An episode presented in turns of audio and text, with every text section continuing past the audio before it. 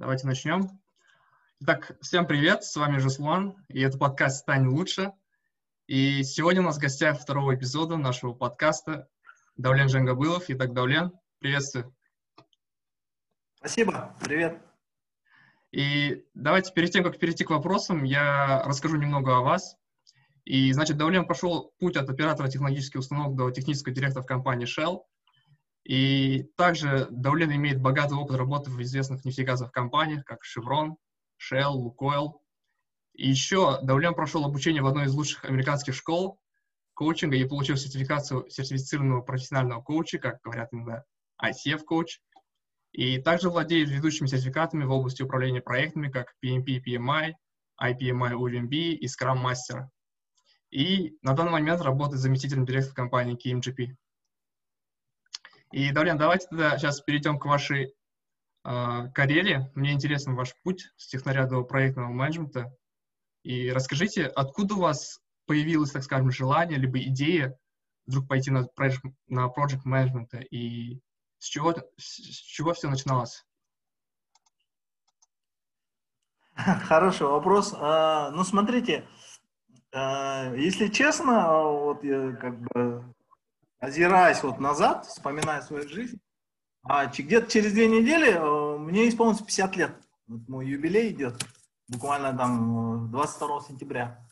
И, есть как бы смысл так немножко посмотреть назад, и я вообще должен сказать, что вот моя карьера, она, ну, я бы не считаю, что моя карьера является каким-то ну, образцом, который нужно вот прям повторять или там имитировать. На самом деле, а, вообще, она у меня очень тяжело складывалась. Э, и э, возвращаясь к твоему вопросу, когда я решил прийти в Project Management, да, ну, вот тут ребята еще подключаются, некоторые меня, знают, вот. Вот помню, что я вот, когда закончил институт, я долго себя искал. Мне было нереально тяжело. А, в то время не было такого изобилия выбора. Ну, в принципе, как бы, технически мне повезло. Я в компании ТШО работал, устроился, да, там, оператором. Ну, мне колбасило, наверное, лет, несколько лет, пока, но я всегда чувствовал, что эксплуатация, это все не мое. Мне не нравилась моя работа. И, и реально я чувствовал себя, реально, как говорят по-английски, miserable.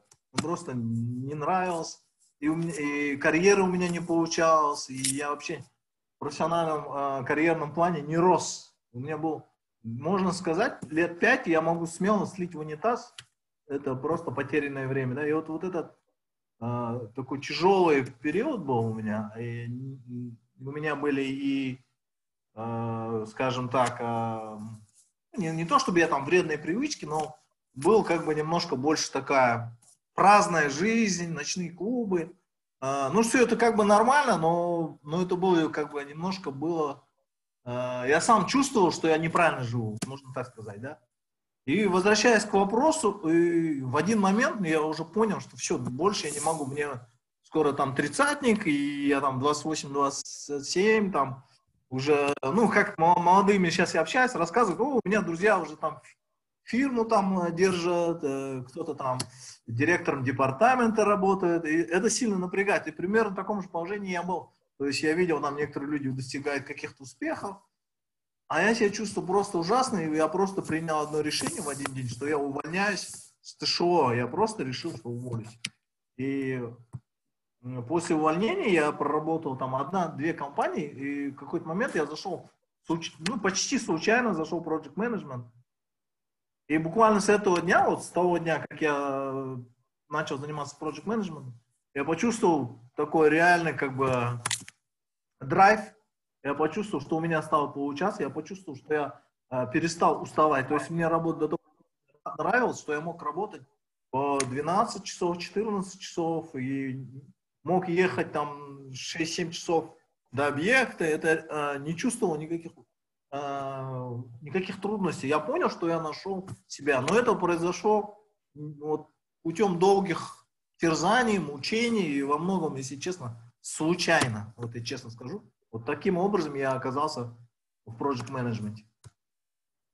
Отлично. Идем дальше. И вот, как я ранее говорил, Давлян, о вас, что вы прошли обучение в одной из лучших американских школ коучинга в штате Техасе, если не ошибаюсь, в городе Хьюстон. Так вот, расскажите немного об этом, то есть зачем вы решили пройти обучение в Америке и что именно вас подтолкнуло туда полететь? Ну, смотрите, а, то же самое. А, ну, я уже, когда поехал в Америку, я уже был а, состоявшимся профессионалом. У меня вот все сертификаты по project менеджменту я уже делал а, проекты с Shell, Chevron, а, точнее, Shell, и я уже работал в компании Сибур, и проекты, которые делал, уже они шли на, на миллиарды долларов. Да? В Сибуре это было 3-4 миллиарда евро проект. А до этого в а, тоже в районе 3 миллиардов долларов. Такие большие проекты, я был уже проект-директором, техническим директором, проект-менеджером, достаточно ну, таким сложившимся специалистом. А, и здесь тут два вопроса я услышал в этом вопросе. Первый, как ты оказался в Америке и как ты оказался в коучинге? Вот, а, начну с первого, с первой половины, как я оказался в Америке. За свою вот эту профессиональную карьеру я, когда делал проекты, а супруга у меня работает в международной компании. И она работает ну, в службе, в кадровой службе, и ну, там тоже, в принципе, старается. И за, вот, за нашу семейную жизнь, почти там 18-17 лет, периодически, раз в несколько лет, вот, э, ей говорили, ну, есть возможность получить assignment, поехать за границу. А, Первый раз такая была возможность, там, лет 10 э, назад, э, я уже не помню, была какая-то страна, э, но мы отказались. Дети были еще в младших классах, я был на, на, посередине стройки, проект, там невозможно было с него уйти. Если бы я ушел с проекта, это было бы ну, для проекта очень болезненно. Конечно, незаменимых нет, но это было очень, было бы очень жестко, я бы подвел людей, и я сказал ей, давай мы откажемся. После этого прошел второй шанс. Э, тоже опять пригласили, и опять я был посередине проекта, я, ну просто все я тормозил. И вот третий раз ее предложили ассаймент, уже сказали, это, это последний раз мы тебе предлагаем ассаймент, больше мы тебе не предложим.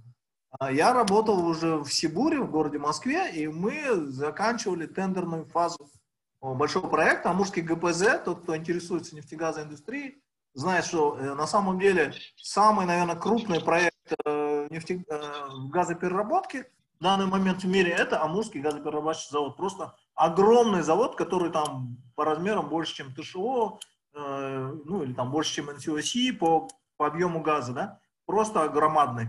Э, вот, и как раз тот момент, когда пришло вот это предложение ей, значит, третий и последний раз, э, Тут мы уже призадумались, почему? Потому что я, по крайней мере, э, заканчивал тендерную фазу, э, это было уже не так болезненно, э, проходил переход на стадию уже PC, выбор подрядчика, и дальше двиг уже, ну, такой плавный переход шел. И одновременно у нас было понимание, что дети уже повзрослели, уже они стали тинейджерами, и там седьмой класс, девятый класс, это отличный возраст поехать выучить английский язык. Э, повести ребенка в первом классе, э, там, в Англию, в Америку, смысла нет, потому что он там выучит. Ну, ну как, не то, что смысла нет. Не так эффективно, как взять подростка, там, э, повести в другую языковую среду, там он быстрее все питает, и он уже никогда не забудет. То есть ребенок, который в 14-16 лет пожил в языковой среде, обычно он никогда не забывает язык, и у него практически не бывает акцента. Ну, зависит от человека, но чаще всего даже акцента не бывает. Если человек приедет в 20, там, в 30, 25 лет или и, по, и позднее, но у него всегда будет акцент. Все это мы взвесили, и после этого я поехал, мы решили всеми семьей все-таки принять это предложение. Мы выехали в Соединенные Штаты.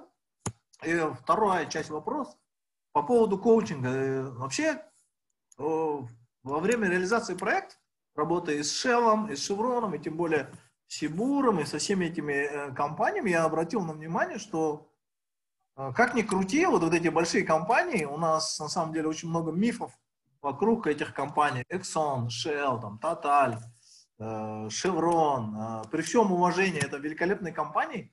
И вообще я много чему у них научился. Особенно, конечно, культура бизнеса. Вот это самая главная ценность в этих компаниях. У них очень высокая культура бизнеса по отношению к сотруднику, по отношению к людям, да.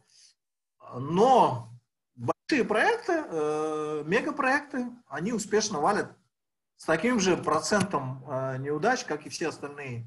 Э, получается примерно 70% проектов выше, чем миллиард долларов, они успешно заваливают.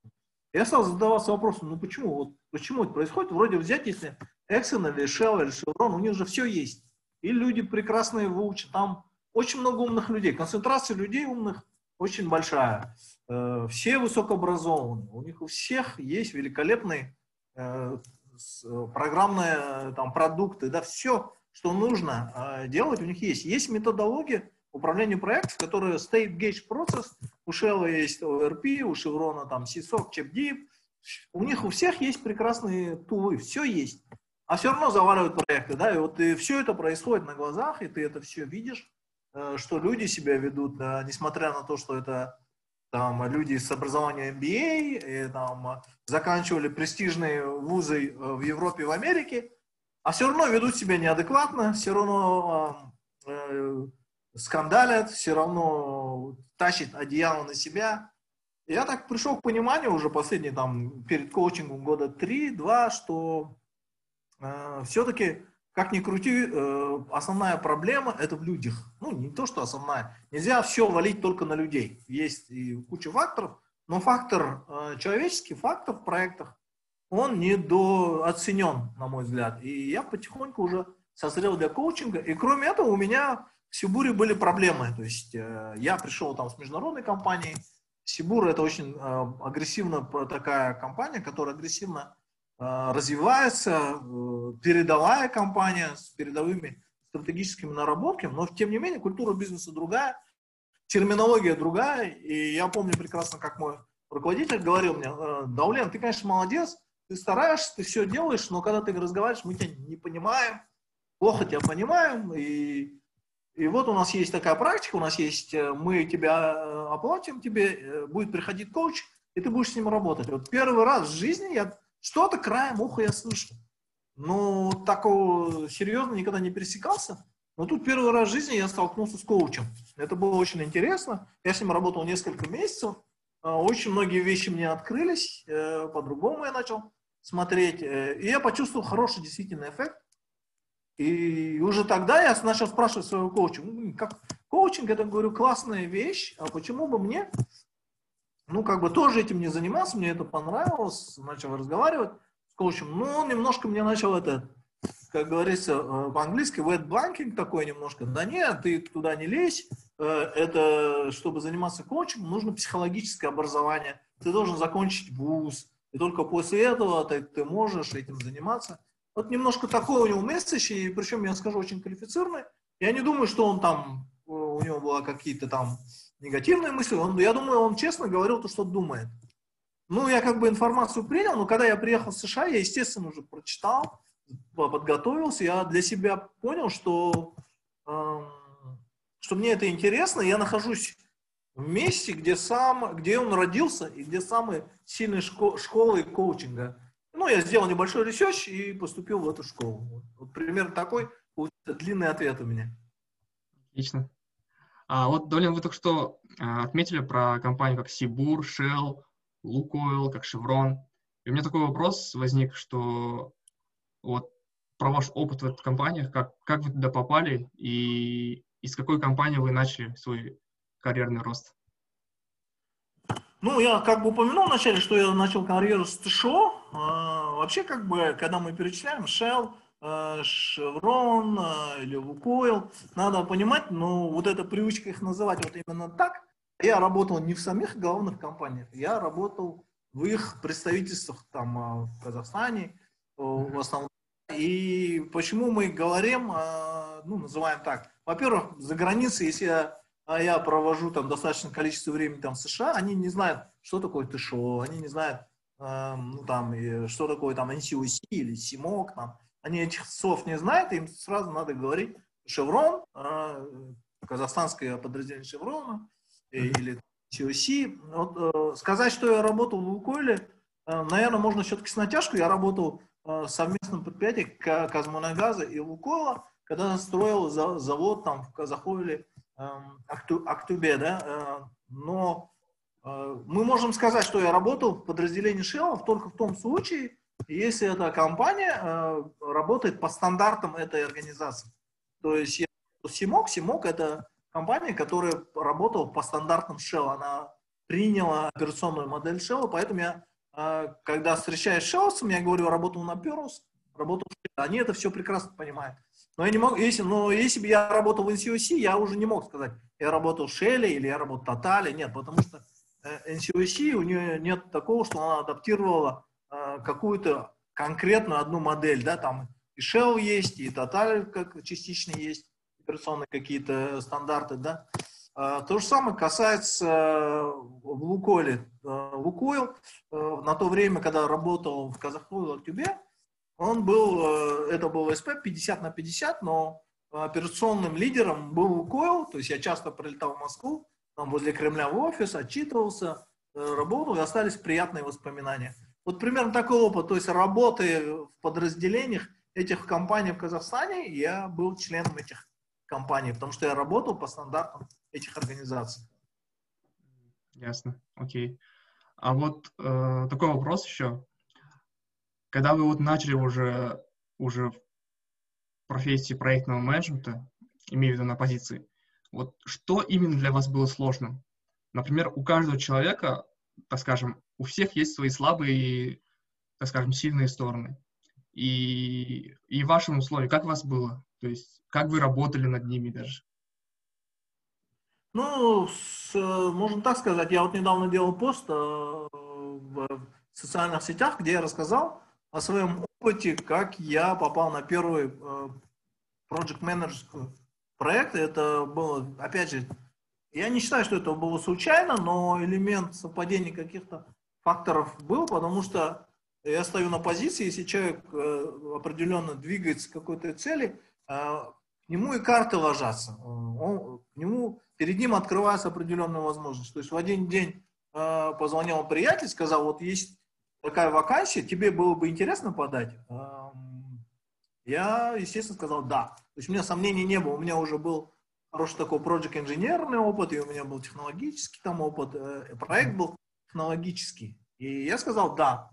А, он говорит, вот такое-то время, нужно срочно приехать, завтра утром ты должен быть в офисе. Я вечером тут же запрыгиваю в поезд, а, утром я уже в другом городе, э, ночь в дороге, в кабинете директора, замдиректора, два-три собеседования, начальник отдела кадров, и все, во вторник я уже работал. А какие были все-таки челленджи, сложности? Ну, на самом деле, конечно же, ну, ну я понимал, что у меня не, неплохая такая база техническая, то есть я очень хорошо понимал, что такое технологическое производство. Э, у меня была очень большая энергия Э, внутреннее, да, желание огромное было. У меня было, э, ну, такой неплохой опыт координации проектных работ, организации работ, что-то такое практически. Но я был абсолютно ноль проектной методологии. То есть я вообще не, не понимал там, как делаются графики, я не понимал, как рассчитывается cost estimation, там, не то, что там риск менеджер, вообще не знал, что это такое. То есть с точки зрения проектной методологии я был там на вообще начинающем уровне. На самом деле Э, это была первая проблема, одна из первых проблем. Э, вторая проблема была в том, что я еще все-таки, я, был, я уже был э, менеджером как таковым, то есть у меня была до этого команда, я управлял, но вместе с тем я все равно был начинающий менеджер, еще как бы так немножко зеленый, то есть нас, к сожалению, вот поколение, которое мы и там были до нас, никто нас не учил, что такое менеджмент, как управлять людьми, как, как координировать, как делегировать, как организовывать, ничего этого не было. И вообще не, не знали, каким надо быть руководителем. Мы просто вели себя так, как мы представляли это из фильмов, из книжек, из э, там, других руководителей. Все это преломлялось через, э, через себя. И ну, не факт, что это было совсем правильно. Очень много было ошибок, э, перегибов, сабли махали, все. Но с другой стороны, вот так на практике росли и росли. То есть вот эти две большие проблемы были у меня, но, но они не были такие прям непреодолимыми, да, не, незнание или там слабое понимание проектной методологии э, не является прям непреодолимым фактором. Потому что, если уж на то говорить, э, во многих компаниях никто эту методологию не использует, не, не, не понимает, да. То есть может прийти человек с сертификатом PMP и оказаться абсолютно бесполезным человеком, если у него не будет нужных э, там soft skill ов, лидерства, а только сертификат PMP, то он, или там еще какой-нибудь сертификат, принц, это ему не сильно поможет. Вот, по крайней мере, в моем случае было чуть легче, что я, как бы, у меня был драйв, у меня было там желание, и вот эти большие проблемы, которые я имел, я постепенно их преодолял. Ну, было, конечно, нелегко, да, я работал по многу, там это было тяжело, и, как говорится, дров нарубил немало. А вот, как я вот, а как вы сказали только что, что у вас бэкграунд как технический, то есть вы с технаря уже перешли к э, project менеджменту, но вот что насчет skills? Например, кто-то боится публичного выступления, кто-то, у кого-то нет лидерских качеств, или кто-то боится э, говорить о трудных задачах, или кто-то не любит дискутироваться, и вот таких, таких, или вы пришли сразу же такими багажом, что как лидерское качество, с софт-скиллами со всеми, и сразу принялись за работу? Ну, конечно же, нет. А, я вот расскажу а, конкретный пример, но, но правда, это было еще до Project Management, я был инженеринг менеджер. Вот, и то есть как это было? Я работал проектным инженером, ведущим проектным инженером. И мне сказали, вот идет стройка, ты молодец, вот тебе подчинение группа, мультидисциплинная группа, там, все управляй проектом настройки, там, инженерной частью проекта. Это, то есть field engineering manager. Uh-huh. Как такового у меня вот, я хотя и был lead project инженер, там был подчинение один дизайнер или еще что-нибудь такое, да, а вот такой полноценной команды, э, значит, 5-6 по всем направлениям, плюс э, там супчики какие-нибудь, подрядчики, которые тоже отчитываются. Вот такого опыта не было, и получается, я, э, как сказать, если возвращаться к софт-скиллам, то есть у меня, э, как ты уже упомянул, там слабые места, оно у меня сейчас есть. То есть у меня есть тенденция до сих пор, то есть я в стрессовой ситуации, я вытаскиваю свой свою саблю э, или свой автомат Калашникова, перезаряжаю, и так хочется пострелять и наказать, э, найти крайних, вот, вот этот наш менталитет, он и сидит что у меня, я, несмотря на то, что я и коуч, и этот, я все как бы прокачанный весь такой, но когда припрет там, при стрессе, есть такие факторы, как э, инфлюенсер, человек стрессе, э, в болезненном состоянии, все слабости из него прут, да? да. Вот, вот к своему опыту в то время, то есть я был незрелым руководителем, а я руководил примерно таким образом. Вот такую бумажку какую-нибудь, э, должностная инструкция вот какая-нибудь.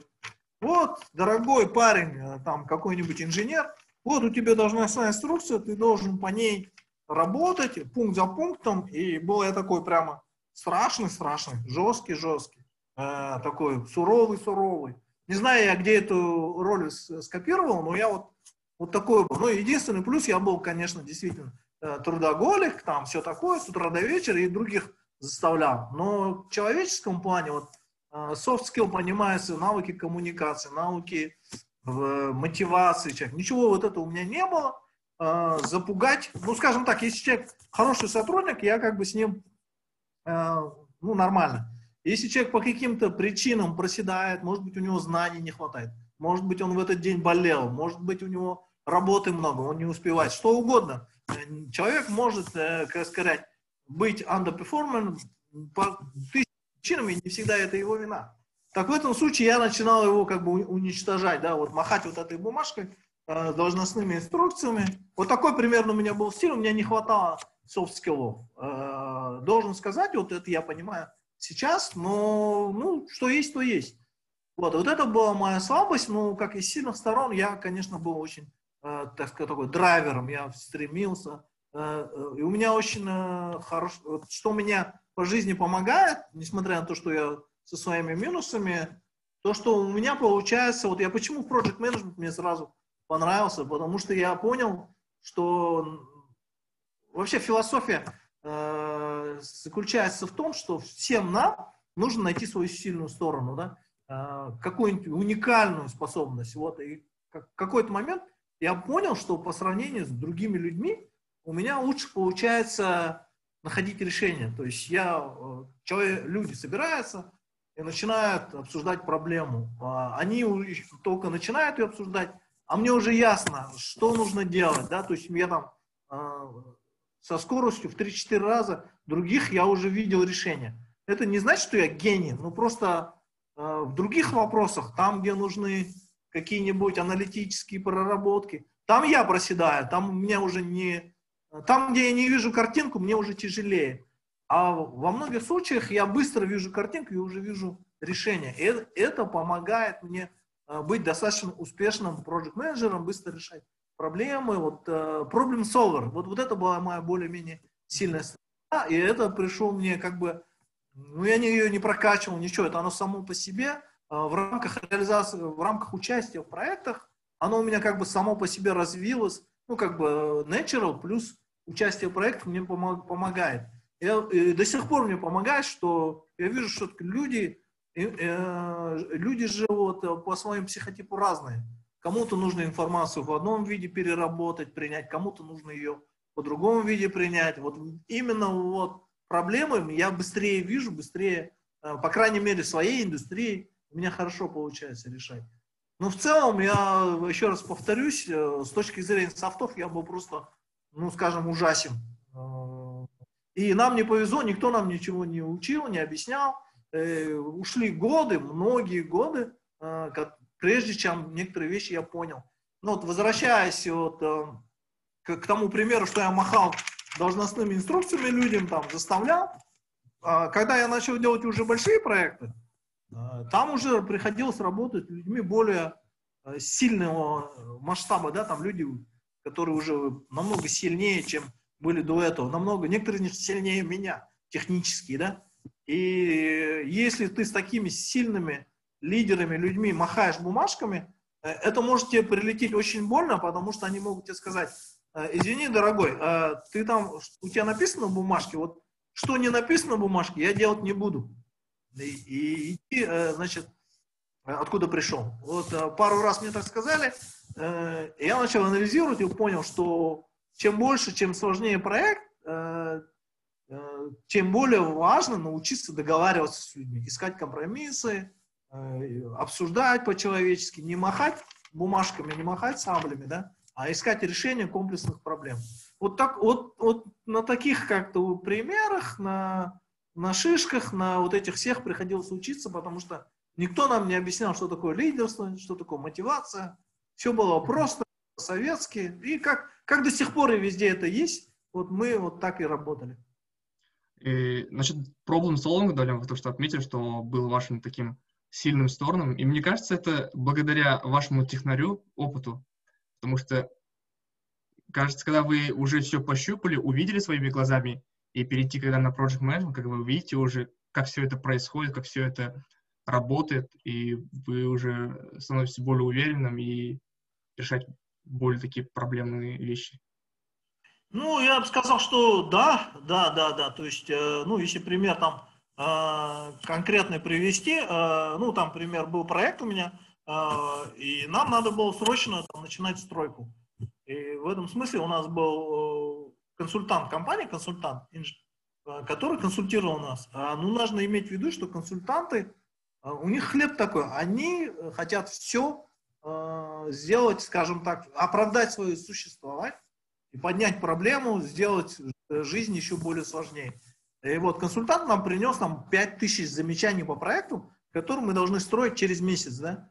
И вот, и так как я имел хороший technical background, это мне помогло сказать, ребята, ну-ка давайте почитаем. Я так начинаю читать, и, и там по, одну ночь не спал, все перечитал, потом сказал, ребята, у вас 80 там, или 90 процентов замечаний это мелочевка, а там 10 процентов более, ну там 8 процентов это более-менее серьезно, и только 1 процент, ну там реально критическое, да, вот. Не имея технического бэкграунда, очень тяжело было сделать этот анализ, да, это очень важно все-таки, э, должен сказать, не совсем это полная картина, потому что э, очень часто нужно при, ну, как бы принимать решения, не всегда технические, там есть э, решения, э, вот такие вещи, где нужно принять решение управленческое, принять решение, э, как написать письме, правильно в письме, да, там, э, правильное письмо написать подрядчику, правильное письмо написать э, орган или что, и, и ты вот э, проявляешь свой аналитический, там, project management skills, э, problem solving skills, чтобы правильно найти слова, правильно найти интонацию. Этому нигде не учат, это человек или это каким-то образом э, с опытом приходит. Вот кто люди работают в больших организациях, Казмунайгаз, еще, у них навык это быстро вырабатывается, там, через год они э, знают, что где писать. А у кого это у, у некоторых сами они к этому идут. И таких очень много примеров. Не всегда техника, но без техники никуда. Да. Я вообще считаю для любого проект менеджера э, все равно очень важно иметь э, техническую какую-то базу, все равно, если человек пытается стать менеджером проекта, он будет все равно рассматриваться в рамках какой-то ниши. А, особенно если первый раз идет на pm роль, все равно будет его ниша. Если он программист, то его будет рассматривать на а, проекты в индустрии программирования. Если он энергетик, то будет его рассматривать на проекты энергетические. Конечно, потом, когда он уже набрался опыта, там, прошел несколько, 10 лет, он уже такой матерый PM или project директор, ему могут сказать, ну, ты такой опытный, а почему бы тебе не рассмотреть там проект немножко там с параллельной индустрией, там, э, когда у человека есть уже мощный бэкграунд, ему уже, он уже становится немножко универсальным. Но в начальном пути все равно нужен какой-то э, knowledge, какой-то такой э, Э, база, на, которых нужно креп, на которую нужно крепко стоять. Без этого никуда. Окей. Okay. А, вот, значит, лидерство хотелось бы вас еще спросить. А, вот как стать лидером в команде? И второй вопрос. Могут ли быть в команде два лидера? Интересный вопрос. Как стать лидером команде? Ну, смотрите, я как бы и могут быть в команде два лидера. Я начну со второго вопроса. В команде в идеале должно быть, если это команда 10 человек, или там 8 человек, должно быть 8 э, или 10 лидеров. Сейчас мировой, мировой тренд к чему идет? Мировой тренд идет к тому, что э, лидерство вот по должности, по authority, оно уже не, не будет иметь значения, оно к этому уже идет. И даже я косвенно упомянул, да, когда я говорил про эту ситуацию, когда я махал job description, э, чем более квалифицированные люди с ними работаешь, тем сильнее руководитель зависит от своих подчиненных. Да? И здесь на первый план выходит способность лидера быть неформальным лидером. Вот, неформальным, без должности. А что это все включает? Он должен быть, э, решать вопросы методом убеждения. Да? То есть, э, если есть лидер, который, ну там, менеджер, руководитель, который говорит, будет так, потому что я это сказал. Ну, в каких ситуациях в чрезвычайных, наверное, так и надо делать, но тренд которого, мира, в котором мы живем, что вот эта схема будет так, потому что я начальник, а ты дурак, этот тренд уходит, а, то есть новый идет тренд, что сейчас будет уровень автоматизации, не автоматизации, автоном, а, самостоятельности а, становиться выше и выше, то есть будет от людей зависеть а, они будут решать свое направление. То есть горизонтальная структура управления. К этому идет мир, к этому идет, э, э, к этому идет человечество. Да? Как, как стать лидером, как быть первое, если Прошу прощения за перебивание, можно вклиниться Абайта? Хороший вопрос, как стать лидером. Это пройдите тренинг у Давлена Жангабылова. Там все будет объяснено. Хорошая реклама. У меня все. Спасибо, Абай. Ну, Абай правильно сказал. На самом деле, э, не в смысле, что пройти тренинг у меня, а в смысле, что, как стать лидером. Я стою на своей э, философии коучинговой. Да? Э, есть вот такая важная концепция energy leadership.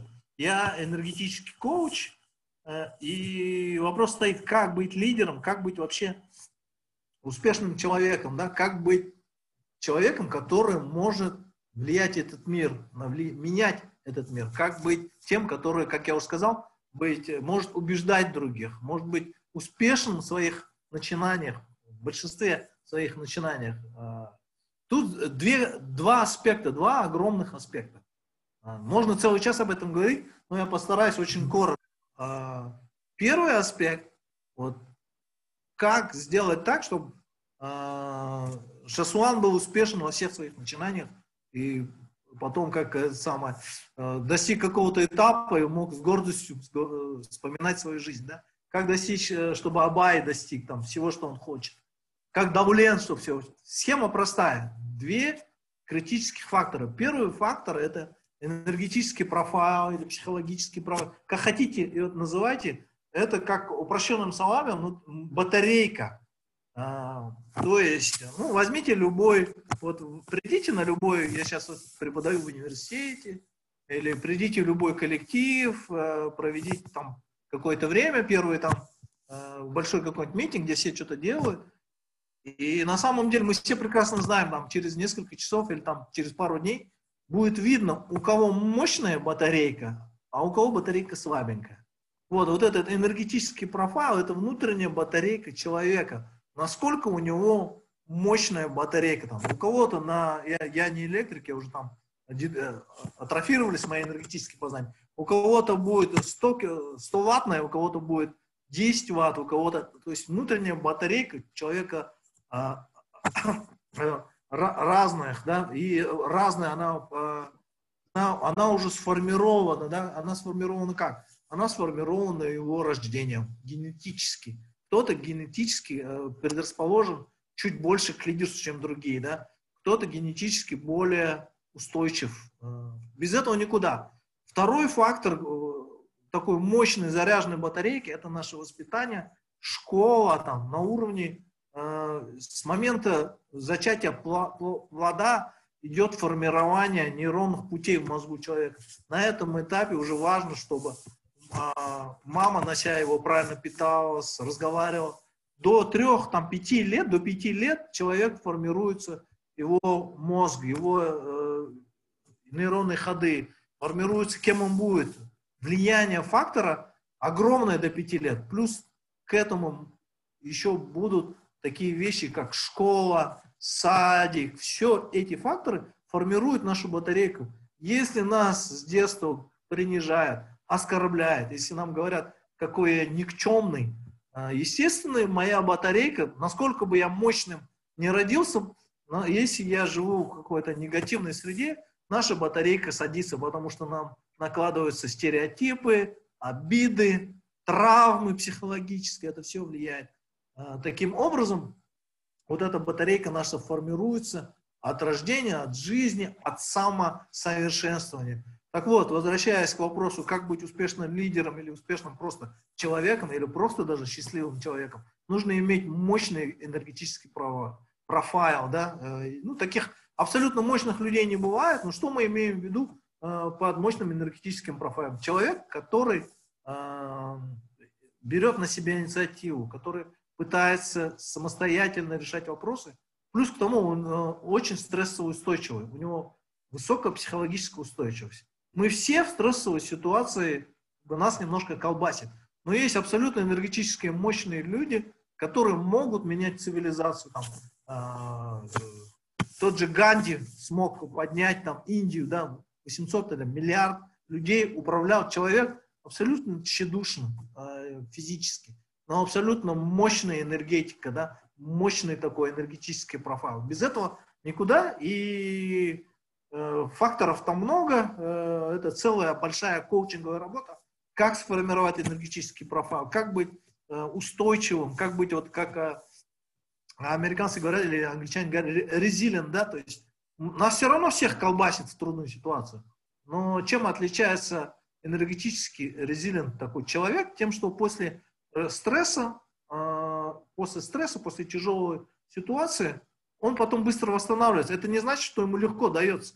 Он, он может попасть в стрессовую ситуацию, может себя повести, э, ну, скажем так, ему плохо, он тебе можете уйти на дно энергетично, но он тут же восстанавливается там. Ночь переспал или там час прошел, он уже вернулся на свою мощную зарядку. А человек со слабой зарядкой, э, у него один раз села батарейка, и потом потратит очень много времени, чтобы он вернулся. И так он не растет ни в карьере, ни в жизни, потому что он все время источает негатив, э, слабую энергетику, такой весь пассивный. И человек с низкой энергетикой, ему тяжело быть лидером, потому что он, э, у него там уровень первый, второй энергии, обиды, обида на себя или конфликты постоянные, да. Вот это э, уровень пониженной энергетики.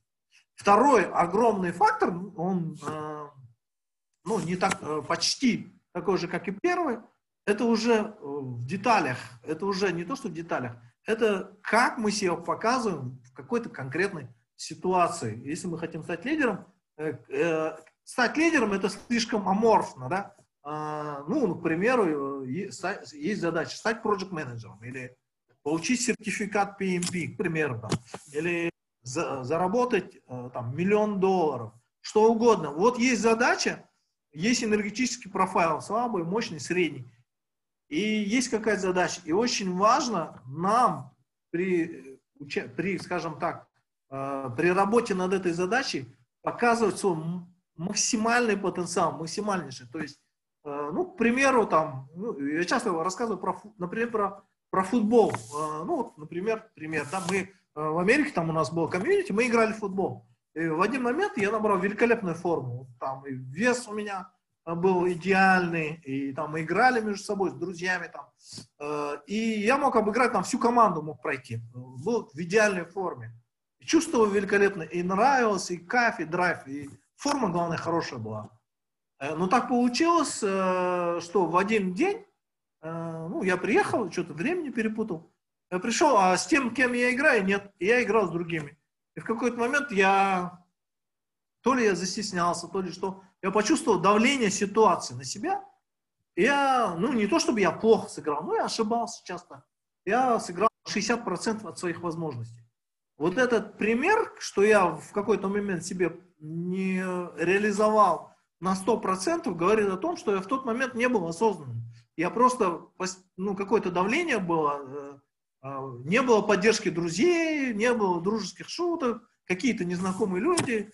И я плохо себя показал. И вот этот пример э, называется скриншот. То есть, чтобы быть успешным э, в каких-то начинаниях, вообще по жизни, нужно иметь мощную батарейку и нужно показывать свой максимальный потенциал в тот момент, когда это нужно делать. То есть, если я хочу сдать PMP, то мне нужно там, по два часа в день работать каждый день, там, на экзамене быть абсолютно собранным, а, выспавшимся. Очень много факторов, которые снижают нашу продуктивность в тот момент, как говорится, в тот скриншот. То есть, если я э, какую-то вещь делаю, как я уже в примере показал, э, у меня не было дружеской поддержки, я чуть-чуть потерялся, да. Вот если бы я об этом как более осознанно, может быть, я лучше сыграл.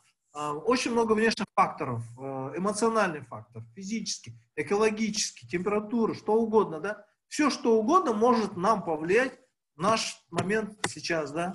В этом смысле э, вот эти два фактора нужно понимать, э, чтобы быть успешным лидером. Вот я хочу стать успешным проект менеджером значит, я должен демонстрировать великолепный скриншот каждый день, выступить прекрасно на презентации собрано, там, подготовить правильный отчет, э, управлять правильным проектом, там, управлять подрядчиком. Вот каждый день ты должен демонстрировать свой максимум э, своего скриншота, да. Но я еще раз вернусь к этим двум факторам. А, если у человека слабая батарейка, как бы он свой максимум не показывал, ну, ему тяжело будет достичь результата, да. А, бывают случаи, что у человека мощная батарейка, но он не мотивирован, э, тоже не очень, но все равно обычно лучше чем тот, у которого слабая батарейка. У которого слабая батарейка, он будет кратковременные какие-то всплески, а так он всегда будет э, уходить на дно очень часто. Очень важно иметь мощный энергетический профайл, батарейку, и дальше от тебя самого зависит, как, насколько успешным ты будешь. Вот примерно такой коучинговый ответ, он, короче, слишком глобальный, коротко не получается, а слишком долго тоже времени нет, да? Окей, okay, окей. Okay. А вот какой самый худший совет, который вы получали во время управления проектом?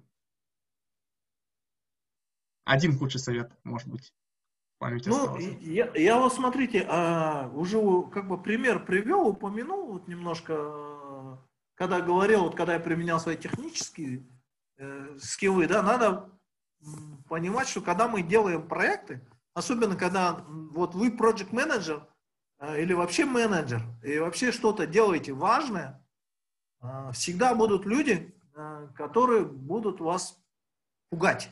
Вот. В этом смысле давать плохие советы, что вот как в том случае я рассказал, что проект типа все ужасен, 2000 замечаний, он не, не полетит, все, нужно там, это нужно останавливать, нужно, это уже катастрофа, все, мы все погибнем. Так вот, э, самый плохой совет, когда приходят вот эти люди, э, которые начинают пугать. Э, вы, которые, когда участвуете в своих работах, своих работах, неважно, где вы работаете, вы должны понимать, что всегда будут люди, которые должны оправдать свое существование. То есть, и в этом на самом деле тоже ничего плохого нет, нельзя их осуждать за это. Это их работа. Э, ТБшники всегда будут вас пугать смертями э, ужасными, да, это их работа, они будут всегда гипотрофированно э, смотреть на ситуацию, но особенно те, которые, которым нужно сохранить рабочее место, которым нужно выжить в этом шатающем мире, они будут любую проблему раздувать из мух слона. Какие-нибудь те, кто занимается разрешением, они вас будут пугать, что вам отберут лицензию, Э, что-нибудь такое. Те, кто занимается местным содержанием в таких компаниях, ну, как NCOC и других, а, там очень большой штат сотрудников по э, permit и по местному содержанию. Им всем нужно оправдывать свое существование, и они всегда приходят э, с проблемой и всегда говорят, что все плохо, э, скоро отберут лицензию, э, местное содержание не, не влезаем, все плохо, ничего не получается. Да и любую дисциплину возьмите. Просто есть люди, которые по своему психотипу являются э, критическими экспертами. Они всегда будут все смотреть в негативном свете. И в этом смысле э, плохой, это является на самом деле плохой совет, потому что это сбивает э, проект-лидеров с пути, они начинают останавливаться, см смотреть, о, да вот, а нас всех тут разгонят, а, в этом смысле у меня как бы хватило как бы терпения, а, ну, повезло где-то, я там сам докапывался, я понял, что часто нами пытаются манипулировать. Ну, конечно же, бывают ситуации, когда не правы. Тут, тут короче, нету такого, что э, какой-то единой политики, да, но вот э, самый плохой совет, это самый плохой совет, что вы все тут, э, мы все тут умрем, или там, у нас все тут развалится, у нас проект упадет на бок, у нас стройка развалится, у нас э, материалы потеряются. Вот всегда будут пугальщики, которые у нас приходят, приходят, и они будут есть и были.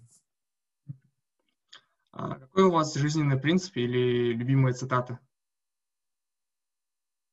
Ну, у меня нет на самом деле любимые цитаты. Э, у меня а, есть э, такая книжка есть Вообще, чтобы вот одна из техник коучинговых, да, чтобы поднять свою энергетику, поднять свою энергетику, это жить по принципам, или по цитатам, или по принципам, правильным принципам, правильным цитатам. И, ну, проблема в том, что человек должен э, с ними работать. И вот, вот этот принцип э, выстраивания принципов в жизни или Э, э, жить по принципам, это является великолепным способом увеличения своего энергетического профайла. И я э, принимаю, ну, пользуюсь такой техникой, у меня в календаре стоит ремайдер, а я живой человек, я забываю, там, как бы, рутина сжирает, э, я ставлю в календаре э, такой ремайдер, и где-то раз в неделю э, мне появляется вот этот ремайдер, и у меня есть такая книжечка, Эм, э, э, на английском языке, она у меня сейчас рядом лежит, недалеко, э, в которой прописаны такие мощные принципы. Их там в коучинговой школе, которую закончил, мне ее дали, и я раз в неделю открываю ее, эм, смотрю, читаю, там, пытаюсь просвежиться. Это реально прокачивает, реально напоминает о том, что Э, что нужно жить, стремиться по принципам. Ну, там такие мощные вещи, эм, ну, такие вещи, если по-русски сказать, нет, э, ну, например, принцип э, самое постоянное – это изменение. Ну, такое по-русски говоря. по-русски, русском, на русском варианте он звучит так. Нет ничего постоянного, чем изменения. Или там какие-нибудь... Э, нет такой вещи, как проблема, да? Вообще нет на свете такой вещи, как проблема. Любая вещь это, — это наша жизнь.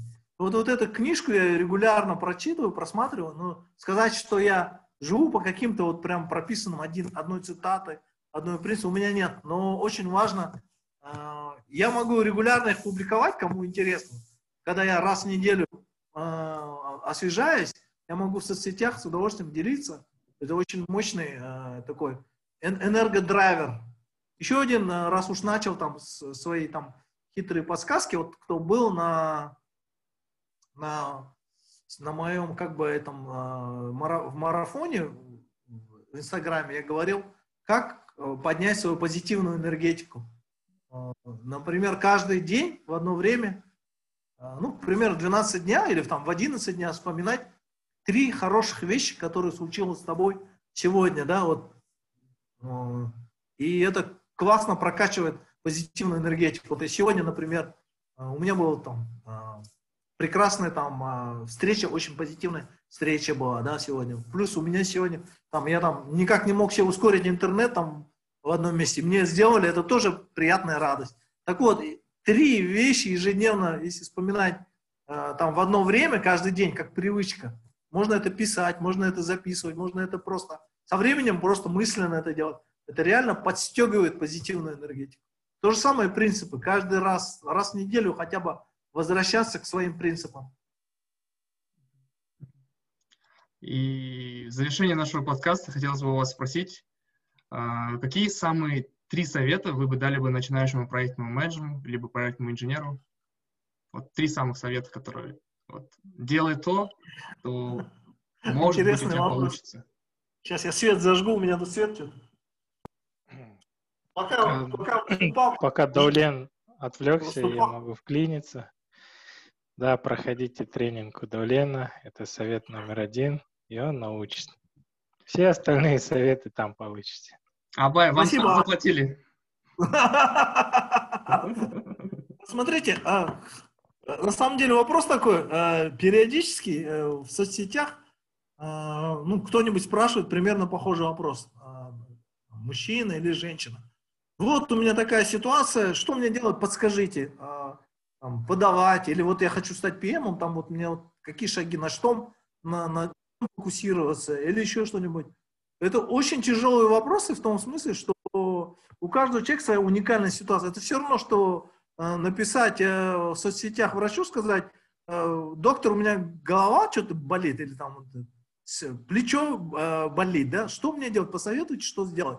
Естественно, доктор скажет, ну как я тебе посоветую, мне нужно посмотреть, там, потрогать, взять анализы. То же самое и здесь. Общий совет очень тяжело давать, особенно когда в соцсетях пишут. Но на общий как бы, вопрос можно дать общий ответ, ну, более-менее уникальный, исходя из того, что ты э, сказал, что вот для начинающего PM или же для, э, э, для начинающего project менеджера ну, это значит примерно такая будет ситуация, человек не имеет какого-то большого управленческого опыта, вот он начинает карьеру, в этом случае, как бы у него, может быть, еще не, не сильно прокачанные какие-то большие скиллы, софты там. Я Э, с удовольствием рекомендую такую философию, как, э, ну, по-английски это mastery orientation, это ориентация мастера. То есть э, начинающим менеджерам, начинающим сотрудникам, у которых пока еще нету такой прям мощной уверенности в себя, ориентация мастера, как говорится, то, что надо, да, почему? В чем она заключается? Первый принцип, помните, я говорил, принт скрин, скриншот вашего перформанса э, очень важен. Так вот, первый принцип э, Master Orientation заключается в том, что вот ты начинающий project инженер, э, и у тебя какое-то важное, важное мероприятие, да, ты вот ты проводишь митинг первый, например, там, с командой. И, конечно же, очень тяжело, человек все равно выдает свою нервозность, у него дрожит голос, он э, как бы теряется, э, вопросы там может э, неправильно ответить еще что-нибудь. Вот. Техника мастера ориентации заключается в том, что человек должен подойти и показать на 100% своих возможностей, э, ну, как чуть ли не в, Comedy Club, что я это с таким ощущением, что я мастер, что я это делал уже сто раз, да. Э, и эту технику э, я до сих пор использую в ситуациях, когда я вообще слабо понимаю, куда я попал, там, ну, не понимаю тему, и очень тяжело там что-то где-то выступить, или же там бывает ситуация, не могу разобраться там э, с интернет, э, с каким-то техническим вопросом. И мы попадаем в трудную такую нестандартную ситуацию, и в этот момент нужно включать мастера ориентации. То есть ты э, ведешь себя так, как будто ты был здесь тысячу раз, сто раз. Ты, я уже сто раз проводил это э, совещание, да, ты, и приходит человек, вот он первый раз проводит совещание, но он приходит с таким настроем, что я это уже 100, 101 раз провожу. Да, он молодой, да, он слабо знает, но он изнутри уже светится, что он 101 раз. При этом он ошибается, там что-то неправильно делает, но это он делает спокойно. Да? А, вот это первый шаг те, мастер Edition, и до сих пор со мной происходит какая-то тяжелая презентация, я там еще не понял, я все равно иду и веду себя так, как будто это каждый день на эту тему разговариваю. При том, что я, наверное, несу какую-то ерунду, ошибаюсь, ну, нормально. Как бы. Вот это очень важно, особенно для молодых э, проектных инженеров и менеджеров. Другая категория, ну, может быть, это уже совет номер два в рамках э, Master Orientation, это фокус на своих скиллах. Это, то есть человек э, не должен фокусироваться на целях своего там какого-то развития или карьерного, или просто какой-то цели заработать миллион. Вот именно такой performance goal не нужно делать. Мастер Orientation фокусируется на именно навыках и скиллах. То есть человек, если это хочет стать, например, успешным project менеджером, он для себя определяет, какие скиллы ему надо прокачать. Ну, предположим, там, scheduling, там, construction management, еще какие-нибудь. И он целеустремленно э, скажем, степ-по-степ, какое-то время он фокусируется на скедуле, какое-то время фокусируется на construction management. И вот он фокусирует, эта техника пришла с, э, с образования, а, с индустрии образования, то есть э, в прошлом веке, в 60-е, 70-е годы в Европе разделили детей, ну, и начали проверять эту технику. Значит, одних детей э, обучали э, по технике, что оценки, то есть вот будет четверки, пятерки, ну там в Европе, наверное, другие оценки, э, они мотивировались оценками, а других детей мотивировали только скиллами, сфокусировались только на скиллах. Оценками не, не фокусируются. И вот дети, которые фокусируются на, на скиллах, например, э, писать, читать или списать с какой-то скоростью, фокус только на скиллах, они показали значительно более высокий результат, чем те, которые были привязаны к performance goals к оценке, там, к этим каким-то измеримым вот таким вещам. Я не говорю, что цели не надо ставить, цели нужно ставить. Но мастер ориентейшн для молодого, особенно специалиста, классная вещь. Он каждый день приходит на работу и думает, вот я должен улучшить свой там навык в такой-то области. И потихоньку, год за годом он превращается в суперспециалиста, потому что он понимает, зачем мне тратить кучу времени там на какой-то тупой отчет, когда у меня цель научиться, например, ну там, uh, cost estimation. Тогда он будет внутренне наваливаться на те скиллы, которые он хочет прокачать. Это мой второй совет. И третий совет, uh, он тоже связан, uh, конечно же, с лидерством и с успешностью. Вообще есть уровни maturity level of лидеров, уровень зрелости лидеров. И уже э, как бы это все проверено, известно, что чем, чем ниже эго, тем ниже эго, тем более высокого уровня лидер. Человек, у которого слишком высокое эго, ему очень тяжело э, в, этой жизни жить, и он очень тяжело вообще э, добиваться успехов, у него очень высокий уровень стресса жизни. Так вот, лидеры, э, которых высокое эго, ну не лидеры, сотрудники высокого эго, они всю жизнь сравнивают себя с другими сотрудниками. Вот, вот этот уже там кто-то сделал, этот уже сдал, а мне еще, я еще не начал, этот уже там получил более высокий разряд. Э, очень важно иметь не, не, не иметь очень высокое эго, а двигаться к своим целям, к своим скиллам самостоятельно. В этом плане, если те, кто занимается восточными единоборствами, вы прекрасно знаете э, с, с этой философией. В любой школе карате, дзюдо, джиу-джитсу э, вам будет говорить, э, дорогой, не смотри ни на кого.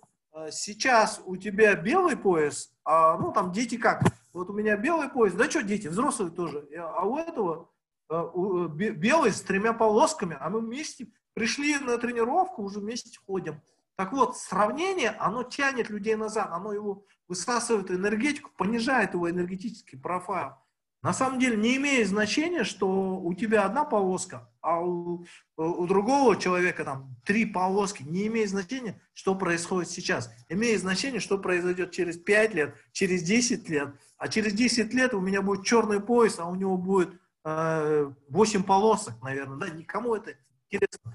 Не имеет значения. Не надо сравнивать себя, не надо качать свое эго, надо двигаться своим путем и получать удовольствие от жизни. Но на самом деле это очень тяжело, когда я э, об этом говорю, люди говорят, ну не, как, я не могу, как же так, я там, там э, эти там э, то, а я не, очень тяжело.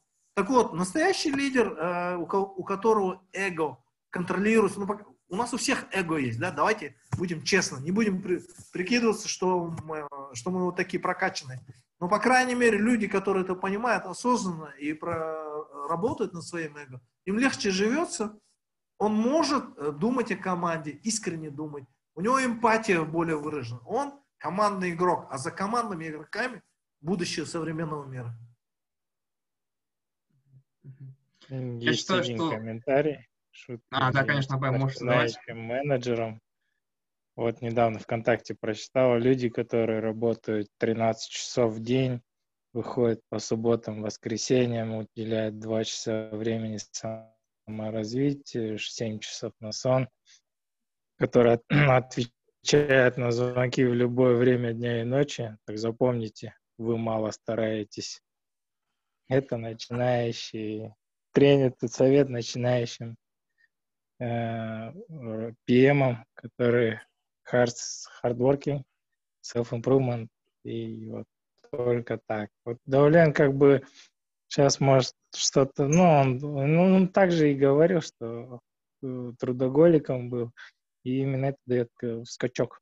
И когда ты уже много чего знаешь, много чего умеешь, много чего пережил, ты уже знаешь, что на это можно не так много времени, но это, а это уже сейчас легко говорить, да, не так уж и много я работал. Мне повезло, я устроился, и я работал с сотрудниками из Поднебесной, из КНР.